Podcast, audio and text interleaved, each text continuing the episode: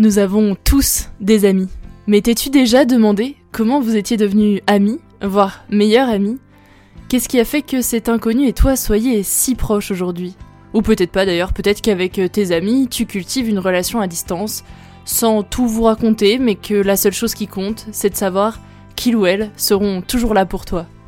Ces questions-là, je me les suis posées, concernant mes propres amis. Et j'ai voulu savoir comment ça se passait pour toi, pour lui, pour elle et pour les autres. À quoi ressemblent tes relations amicales? Que vivez-vous ensemble? Êtes-vous passé par de grosses engueulades aussitôt réglées par des blagues et des fous rires? Voyagez-vous ensemble? Certains vivent ensemble, d'autres se supportent uniquement à petite dose.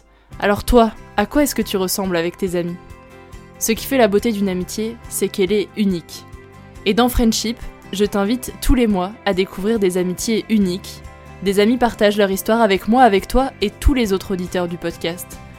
Tu es invité à prendre part à notre échange pendant près d'une heure pour connaître leurs plus beaux souvenirs, leurs interrogations et leur propre rapport à l'amitié.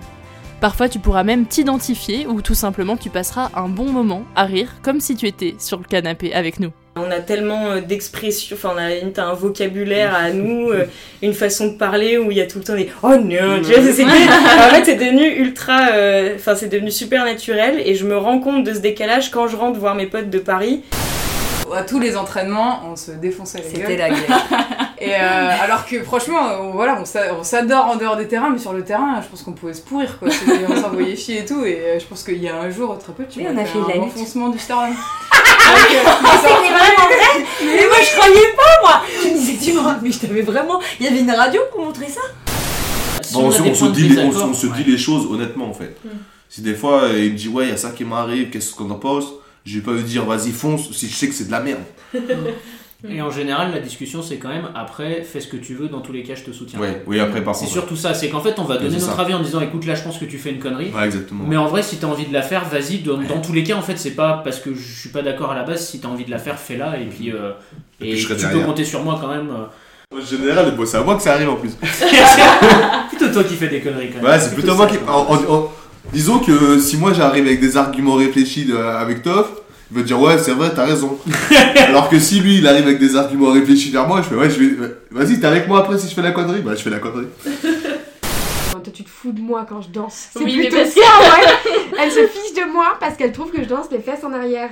Non mais tu danses pas que les fesses en arrière. Tu mets tes bras en arrière euh, comme euh, Naruto quand il court. Mais non non mais c'est parce que Pauline elle a fait une partie de ses études à Valence et à chaque fois que je lui disais, mais comment tu danses À chaque en fois, France, à Valence en France. Oui. À Valence, ils dansent tous comme ça, avec les bras en arrière et les fesses en arrière et tout.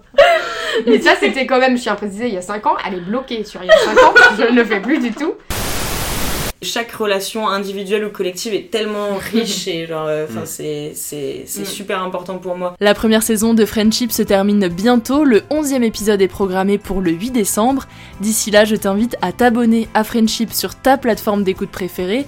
Tu peux aussi parler du podcast autour de toi, ça m'aidera beaucoup à le faire connaître et à le diffuser au monde entier. Et pour suivre toute l'actualité de Friendship et découvrir les surprises prévues pour la saison 2, je t'invite à rejoindre le compte Instagram, le Twitter et la page Facebook. En attendant, je t'invite à garder le lien avec tes amis avec des apéros visio avant de pouvoir, je l'espère pour toi, les serrer de nouveau dans tes bras.